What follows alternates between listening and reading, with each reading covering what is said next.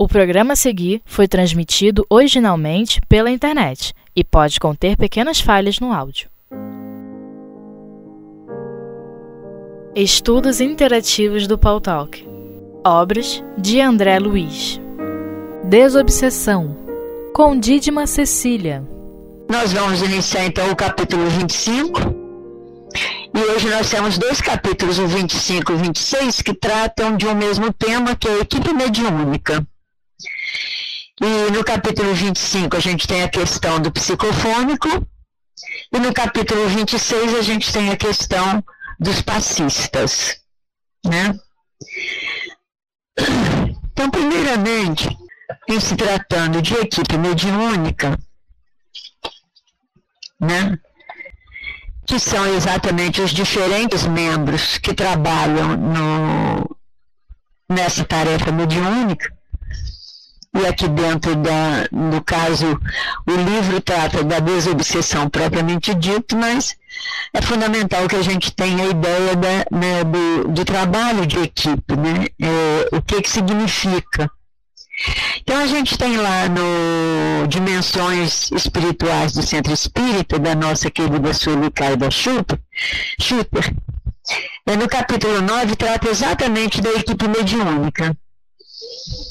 Então, a gente vai ler apenas dois parágrafos que mostra para gente qual é a importância da essa equipe, né? Ou seja, do trabalho conjunto.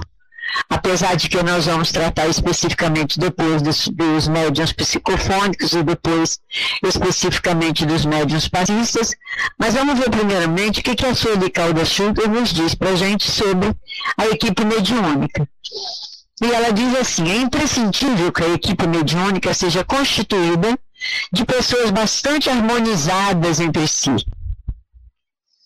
que estejam conscientes da seriedade do trabalho, que tenham amor pela doutrina espírita e pelas tarefas, que estejam empenhadas na própria transformação moral, que cultivem a fé e perseverem no estudo e na disciplina. São qualidades que os integrantes do grupo mediúnico devem buscar, compreendendo ainda que a vigilância e a prece, nós vamos ver que de uma forma ou outra, é, o André Luiz vai levantar todas essas questões, mesmo falando particularmente do médium psicofônico e do médium passista. Isso, muita disciplina também, né, Leonardo? Contribuição do nosso Leonardo aqui na sala. Então, são qualidades que os integrantes do grupo mediúnico devem buscar. É isso mesmo, né? Que cultivem a fé e perseverem no estudo e na disciplina. São qualidades, ele diz, a Sueli Caldechigo diz aqui mesmo, disciplina, Leonardo. São qualidades que os integrantes do grupo mediúnico devem buscar compreendendo ainda que a vigilância e a prece devem igualmente ser cultivadas, para que possam vencer as dificuldades inerentes ao próprio labor. A par disso, é importante que se ajudem na tarefa do cotidiano.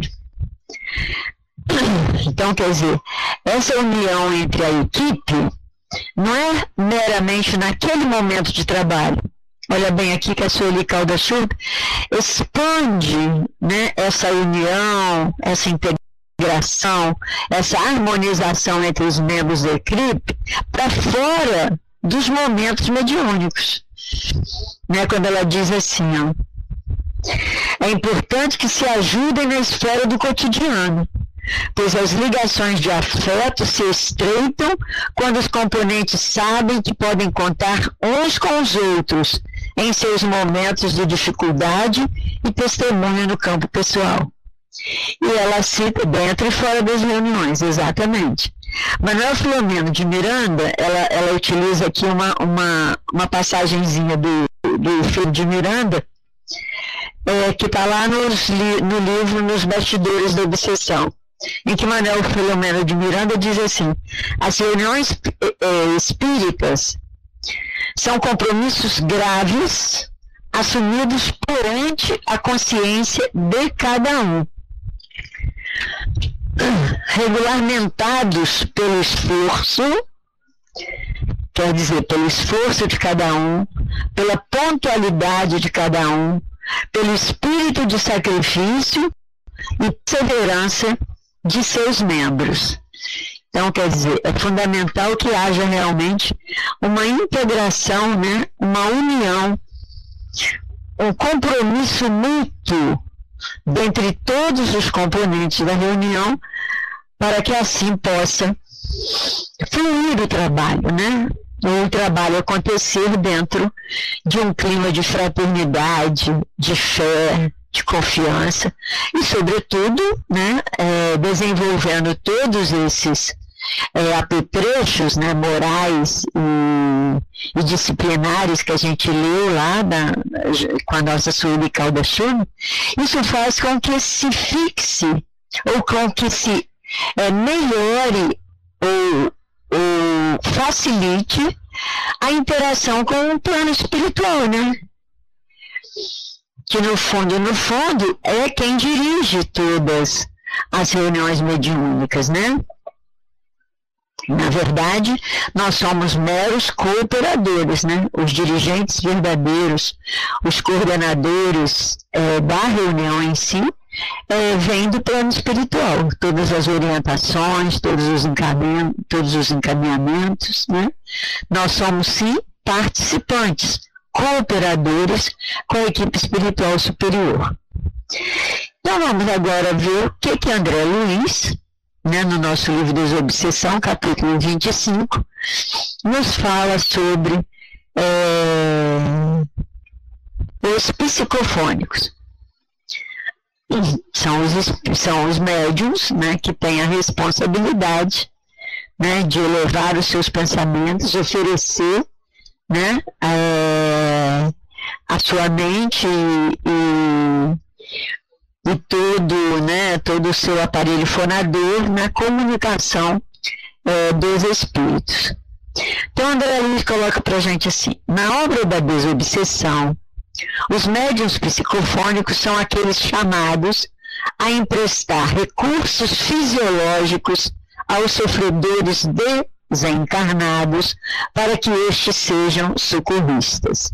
Então, quer dizer, a própria vibração material do médium, né? Aquilo que a gente fala, choque anímico, né? Em que a gente é, é, oferece essas vibrações, né? Então, quer dizer, o primeiro contato do espírito é com esse médium.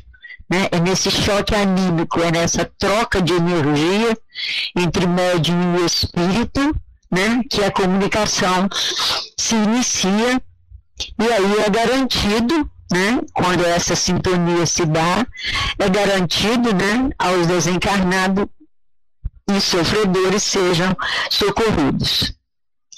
É deles, ou seja, dos médios psicofônicos, se, mede, se pede atitude de fé positiva, Sueli Calda colocou isso lá para gente, né? Que a fé é uma das condições.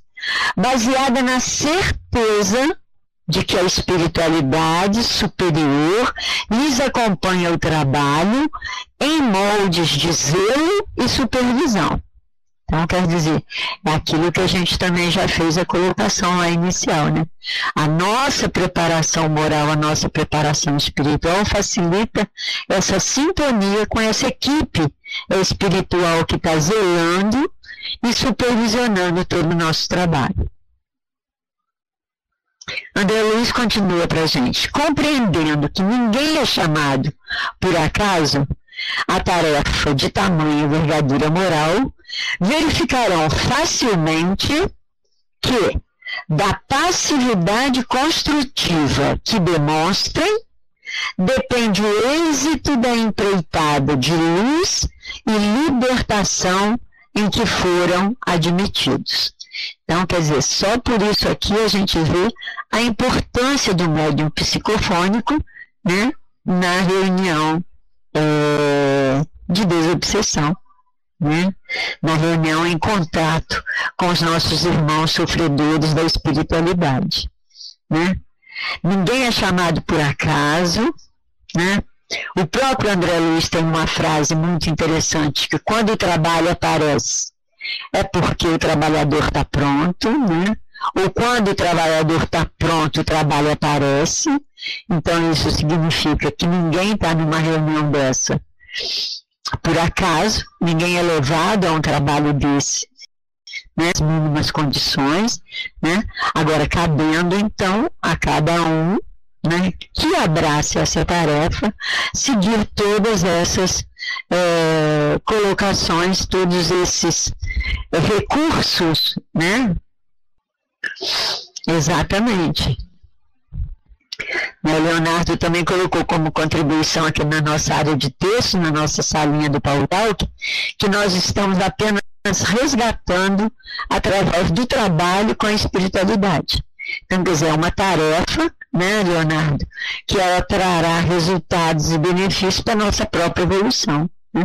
É a oportunidade que a gente está tendo de reaprender, é a oportunidade que a gente está tendo de fazer um monte de caridade é, maravilhosa, que é de atendimento aos nossos irmãos mais sofredores, né? Então, quer dizer, ao mesmo tempo que é uma responsabilidade, é uma oportunidade de trabalho, mas acima de tudo, como você colocou, é uma oportunidade de crescimento espiritual para cada um de nós. E aqui o André Luiz continua. Atentos à função especial de colaboradores e medianeiros em que se acham situados, é justo que se lhes rode o cuidado para alguns pontos julgados essenciais ao êxito e à segurança da atividade que se lhes atribui.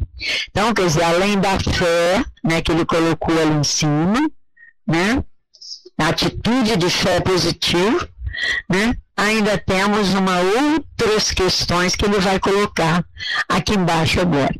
E ele atribui dez condições, dez pontos de atenção para que os médiums possam estar vigilantes no cumprimento desses dez pontos que nós vamos ver agora, cada um especificamente. No item 1, André Luiz coloca desenvolvimento da autocrítica. Então, quer dizer, temos que estar atento, olhando com bastante atenção para nós mesmos, né? Para que a gente entre num estado de observação interna dos nossos próprios pensamentos, dos nossos sentimentos, das nossas vibrações, né? Não para que sejamos perfeitos, porque olha o item 2 que ele diz para a gente. Aceitação dos próprios em trabalho medianímico, para que se apure a capacidade de transmissão. Então, quer dizer, ele começa pela autocrítica para que a gente possa avaliar naquilo que erramos. E não temos que ter né, a ideia de que não há erros no nosso trabalho, muito pelo contrário. Né? Todos nós somos ainda, poderemos considerar, por mais tempo que tenhamos em a todos nós somos principiantes. Né? A doutrina espírita que nos estabeleceu todo um critério, toda uma legislação, toda uma documentação né, através do livro dos Espíritos, através dos livros numéricos, de como desenvolvermos a nossa mediunidade e como exercermos a, a, a mediunidade é, com segurança e equilíbrio, é uma ciência muito nova. Nós estamos começando a estudar agora, né? E o progresso não dá salto no conhecimento não se transforma em moralidade e nem em sabedoria rapidamente, né? precisa de todo um processo de maturação, né? E é um estudo infinito, isso mesmo. O estudo não pode parar, né? como o nosso Leonardo coloca aqui para gente.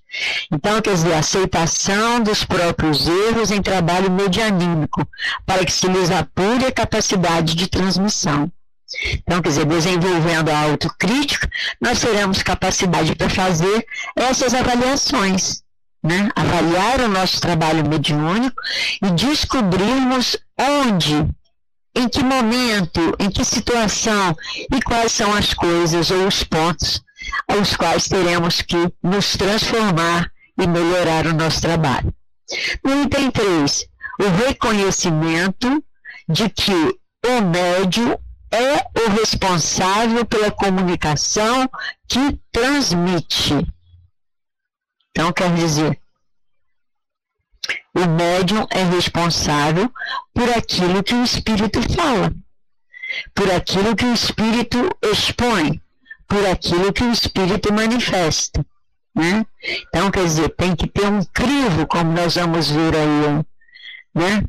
Abstenção de melindres, né, no item 4 que ele coloca, ante os apontamentos dos esclarecedores ou dos companheiros, aproveitando de observações e avisos para melhorar sem serviço. Né? Então, quer dizer, é ainda a questão da autocrítica. A gente vai ver, companheiros, que é, o primeiro item que ele colocou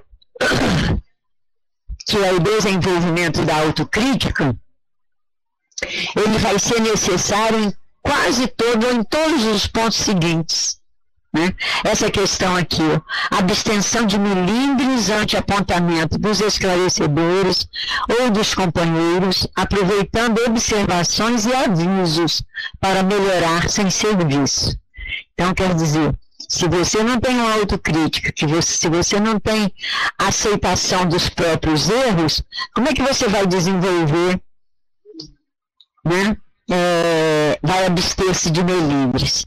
Se você considerar que você faz tudo corretamente, você vai ficar melindrado com alguma observação, com algum conselho, com alguma orientação. Isso Exatamente, a nossa necessidade de estarmos sintonizados, né, concentrados no trabalho, né, e termos né, o, o estudo como fundamento, faz com que a gente filtre as mensagens dos nossos irmãos. Né? No item 5, André Luiz coloca: fixação num só grupo, evitando inconveniências do compromisso de desobsessão em várias equipes ao mesmo tempo. Então, quer dizer, você tem que pertencer a uma equipe mediúnica. Você não pode ficar, se aventurar a fazer né, duas ou três reuniões de desobsessão por semana. Não é aconselhável. Até porque né? Tem todo aquele requisito inicial da união da equipe, da integração entre os seus membros, da fraternidade recíproca. Se você pertence a vários grupos diferenciados, como é que isso vai se dar? Não é muito mais difícil? Então fiquemos atentos num só grupo.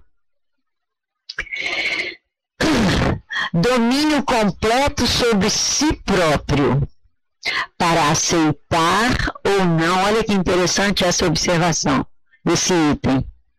Domínio completo sobre si próprio para aceitar ou não a influência dos espíritos desencarnados. Inclusive, reprimir todas as expressões e palavras obscenas ou injuriosas que essa ou aquela entidade queira pronunciar por seu intermédio. Então, quer dizer, a gente viu na semana passada com os mil a questão do, do, dos esclarecedores. Eles são fundamentais. Mas a gente sabe aqui, por, essa, por esse item que a André Luiz coloca aqui, o primeiro né, a, a, a orientar é o espírito que está se comunicando pelos seus limites, né? É, pela sua necessidade de ajuda, mas em compensação de que forma que ele quer receber essa ajuda. Quem faz é o próprio é, psicofônico, né? Que tendo plena consciência do processo mediúnico, consegue controlar o próprio espírito, né? Que às vezes vem realmente com toda a violência, né? E o, e o, o, o psicofônico né, tem que amortecer essas vibrações negativas do espírito, né?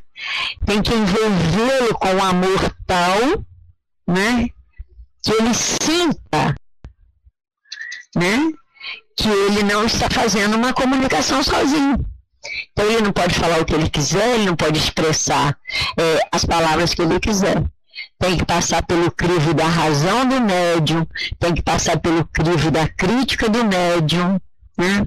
Para aí, então, o médium manifestar os verdadeiros, o, o sentimento do espírito dentro de uma forma educada, equilibrada, né? E tem tudo a ver com a questão, né? É... O médium é responsável pela comunicação que transmite, que é o item 3. Então, esse item 6 está diretamente ligado ao item 3.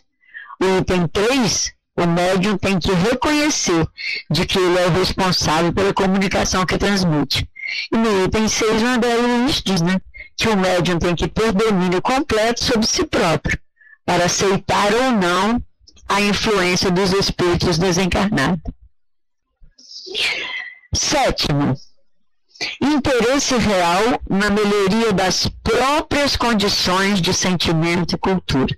Então aí a gente vê mais uma vez a questão da autocrítica, a questão que já foi colocada, inclusive aqui pelo nosso companheiro na área de, de texto, né? A necessidade do estudo, a necessidade da concentração, a necessidade né, do, da sintonia e da conexão com a espiritualidade superior, através das nossas vibrações de amor, das nossas vibrações de paz, e aquilo que o André Luiz colocou aqui né, lá como condições, atitude de fé positiva. Né? No item 8, defesa permanente. Essa é fundamental e como deve ser é, atento a cada um de nós, né, que somos médicos, que estamos trabalhando na doutrina espírita. Defesa permanente contra bajulações e elogios, conquanto saiba agradecer o estímulo e a amizade de quanto nos incentivem o coração ao cumprimento do dever. Então, quer dizer, na verdade, receber estímulo e incentivo ao nosso trabalho é fundamental. Agora, o que não podemos deixar é que a nossa vaidade transforme esses estímulos e esses agradecimentos em bajulações e elogios. Ou quando realmente esses é, essas bajulações, esses elogios vierem ao nosso encontro, que a gente tenha autocrítica, que a gente tenha a serenidade, né, que a gente tenha a honestidade, né, de reconhecer quão pequenos somos e entender e procurar aceitar, né, esses, se vierem alguns elogios, não como forma de elogio, como forma de é, vamos dizer assim, lembrete para que não nos esqueçamos da autocrítica. Nunca devemos nos deixar envolver pela vaidade, né? que é o grande perigo da mediunidade. Né? Quantos e quantas histórias a gente conhece, né? estão em todos os livros, em toda parte, né? de médios que se perderam médiums cheios de coisas a gente tem no livro Obeiros da Vida, é, perdão, Obeiros da Vida Eterna, nos domínios da mediunidade, em que André Luiz trabalha exatamente, nós temos lá médiums transviados, né, médiums que se perderam, médiums que se perderam, né, por causa exatamente da vaidade. Item 9, André Luiz coloca para gente. Discernimento natural da qualidade dos espíritos.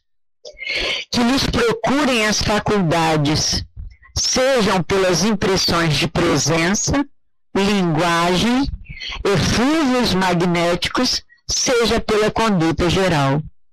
Então, quer dizer, é, discernir né, a qualidade dos espíritos que estão vindo ao seu encontro para se comunicarem. Né? Então, o, o médium tem que estar permanentemente avaliando né, para que ele possa distinguir né, a, a vibração do espírito que vem ao seu encontro para se manifestar. Porque fazendo essa distinção, né, a gente vai perceber que esse espírito é, é um espírito revoltado, simplesmente sofredor, é um espírito ainda é, engajado no mal, que às vezes até aparece com uma aparência de espírito é, sofredor ou desejoso de, é, de receber ajuda, mas que no fundo, no fundo tem apenas a intenção né, do sarcasmo quanto ao trabalho, né, da irresponsabilidade diante da, da vida, né, e, e diante do ambiente, né, que é uma doutrina espírita, que é uma casa espírita. E por último, no item 10, André Luiz coloca para gente. Uso do vestuário que lhe seja mais cômodo para a tarefa, alijando, porém, os objetos que costumem trazer jungidos ao corpo, como sejam relógios, canetas, óculos e joias.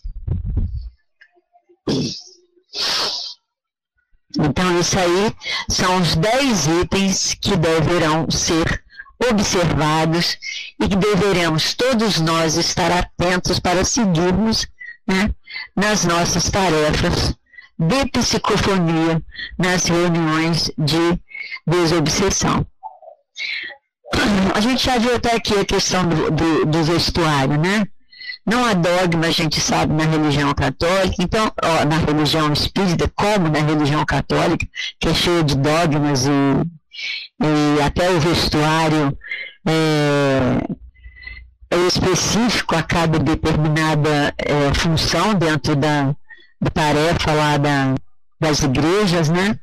A gente sabe que o, o, o, o vestuário tem que ser o mais simples possível, né? O mais cômodo, ou seja, não pode ser nada apertado, nada que incomode né, ao médium. O médium tem que estar equilibradamente bem satisfeito física e psiquicamente para que ele possa exercer. E o vestuário muitas vezes interfere nessa coisa. E é, demais coisas, né? Relógios, canetas, anéis, né? Nada que incomode brincos longos, grandes.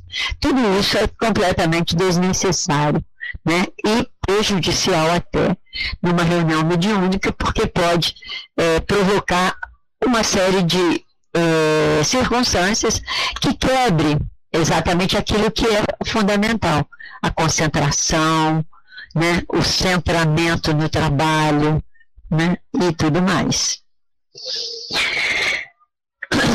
Nós gostaríamos ainda de ir para o item é, 26 passistas, mas o nosso tempo não vai nos permitir trabalhar é, com cuidado com que a gente trabalhou a, essa primeira parte da questão psicofone. E como a gente ainda não, não, não terminou, porque a gente foi lá também na, no livro Intercâmbio Mediúnico, que é do nosso espírito João Cleofas, na psicografia do nosso Divaldo, é, em que a gente, é, três capítulos especificamente.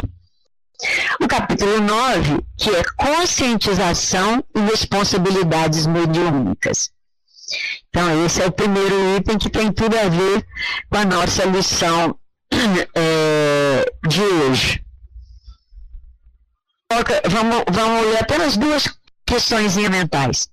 Preparar-se, aprimorando-se interiormente, cada vez aprofundando-se na responsabilidade do labor abraçado, é dever impostergável que nenhum trabalhador da seara espírita, no exercício da mediunidade, pode desconsiderar. Então é aquilo né, que a gente, de uma maneira geral, já falou, mas que não nos custa repetir. Né? Isso, Leonardo. Perdão, não tinha lido aqui, o Leonardo ainda deve ter colocado essa observação para a gente, quando a gente estava falando do vestuário, né, Leonardo? E o Leonardo ajuda para a gente aqui, coloca aqui para a gente. Temos que estar o mais simples possível, de corpo e alma, realmente, né? Quanto menos preocupações a gente tiver com o externo de nós mesmos, né? É mais concentrados a gente vai estar, né? tanto em corpo quanto em alma, para o nosso trabalho. E a outra observação que o Espírito João Clef coloca para gente é muito interessante. Faz parte daquela questão da autocrítica que André Luiz coloca para gente, faz, faz, faz, é, tem relação com a aceitação dos próprios erros, né? É, da preocupação nossa em não deixarmos nos envolver pelos melindres, e nem pelos elogios. O João Clefa coloca para gente liberar-se pouco a pouco dos condicionamentos enfermiços e perturbadores. Então, quer dizer, é a nossa autocrítica que tem que estar bastante atenta, né? erguer-se acima das psicoses mediúnicas deprimentes.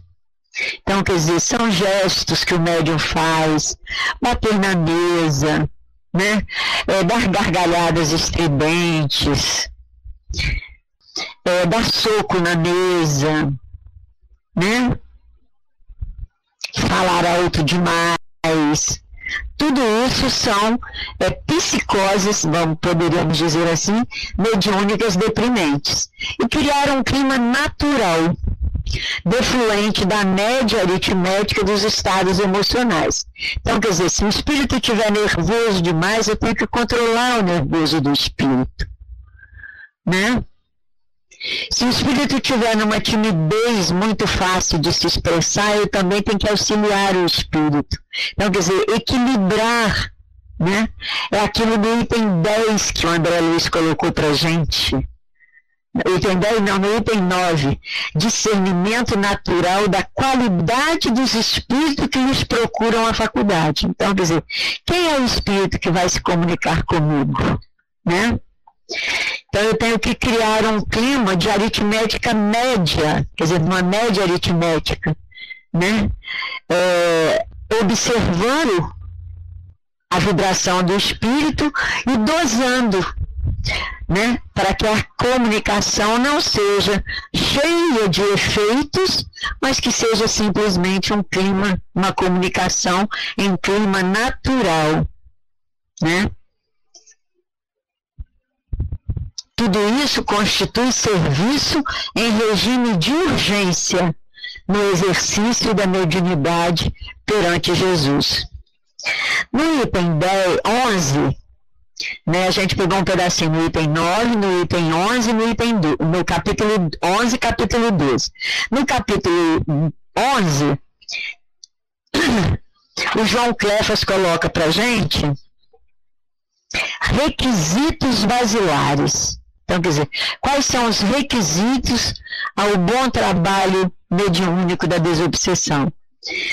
Então, ele vai colocar circunspecção, o recolhimento, o silêncio interior são condições precípuas para o homem manter a sintonia com as forças pulsantes do mundo espiritual superior necessário compreender-se que a circunspecção decorre de uma atitude refletida, em que a mente repassa as ações, as ideias e as palavras, sopesando-as e medindo-as, a fim de proceder a uma avaliação segura do que se constituem interiormente. O recolhimento resulta de uma permanente vigilância, através do qual o homem elabora ideias positivas sabendo rechaçar, quer dizer, inibir, as perturbadoras, né, as ideias perturbadoras que altam como corcel fogoso em campo aberto. O silêncio que se deve manter no mundo íntimo é uma consequência natural dos métodos e exercícios aplicados no comportamento mental. Então, quer dizer, o trabalho de estudo permanente, de avaliação constante dos nossos trabalhos, né? Exatamente. Todas essas questões né, é, dependem da sintonia do grupo. Os esclarecedores, por exemplo, eles têm que conhecer o, o médium psicofônico para que facilite a forma de, de, de chegar até o espírito. Então, quer dizer, na verdade, como diz aqui, é uma equipe mediúnica. Né? Então, esse, essas observações aqui são muito mais para a equipe como um todo e para cada trabalhador, independente do lugar em que ele se encontra, né? Essas observações todas aqui, né?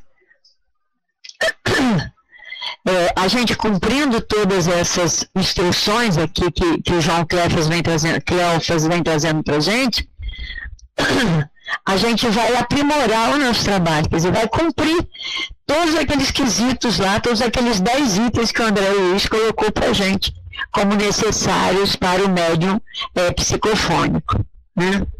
Então ele coloca nesse coisa, na, na questão do silêncio. Eu vou voltar aqui só para o último parágrafo desse capítulo.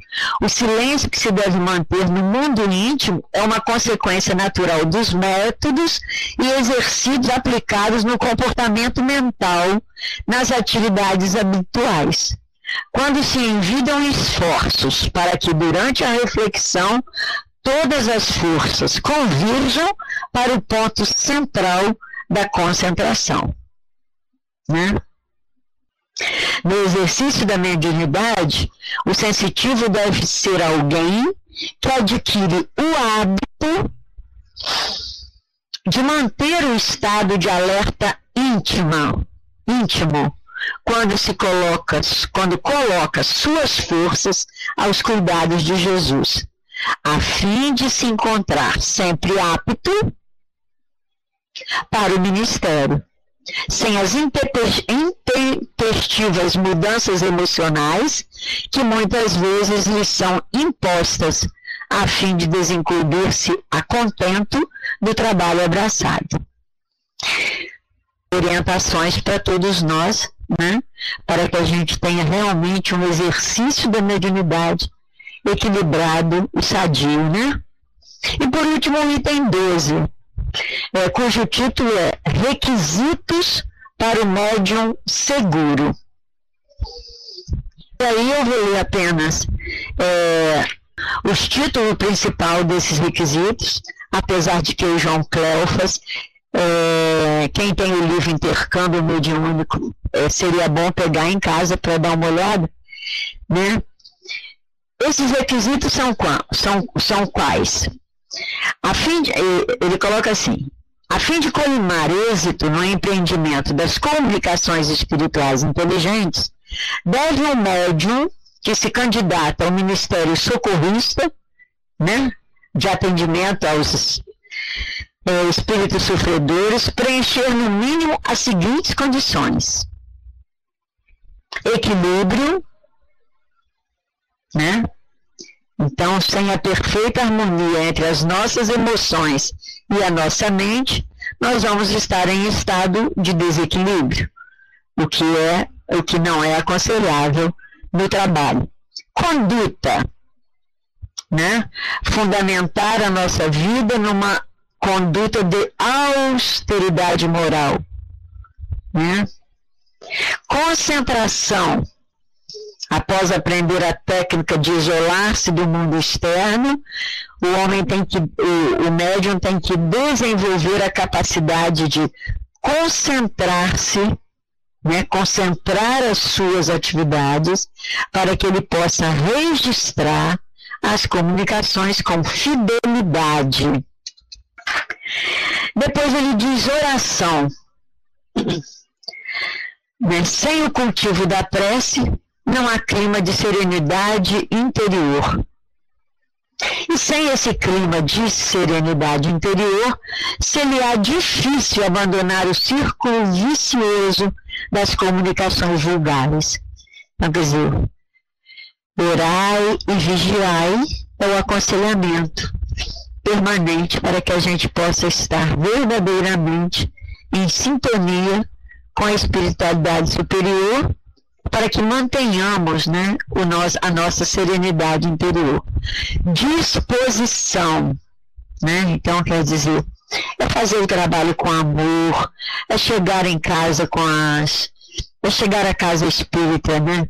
Bem disposto, né? Por isso, as preocupações, a gente já viu aqui no próprio livro Desobsessão, a necessidade do médium se preparar, né? tanto na alimentação quanto no descanso físico, né?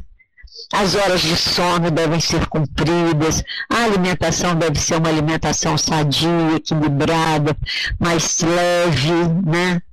E assim por diante, para que essa disposição esteja em dia humildade. Essa humildade aqui, quando eu li humildade, eu me lembrei lá da autocrítica, da questão do melindre, né, da questão do, do, do perigo dos elogios e da vaidade. Né? Tudo isso o médium tem que estar atento, né? estudando a mediunidade, observando-se, né, observando-se as suas atitudes, né, estar atento mesmo. Né, porque nós sabemos que estamos no mundo de provas e expiações em que o orgulho né, e o egoísmo são as nossas são os nossos maiores é, vícios ainda né o livro dos espíritos mesmo nos diz né que é a mais que é, é são os nossos é, maiores inimigos, são inimigos de nós mesmos, né? Que é o orgulho e o egoísmo, né? E a falta de humildade, de humildade é a mais perigosa, né? Exatamente. Né? Porque a humildade vai dar brecha aqui.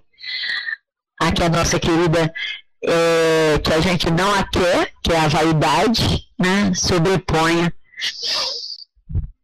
em nosso trabalho. E por último, o último quesito que ele coloca é o amor.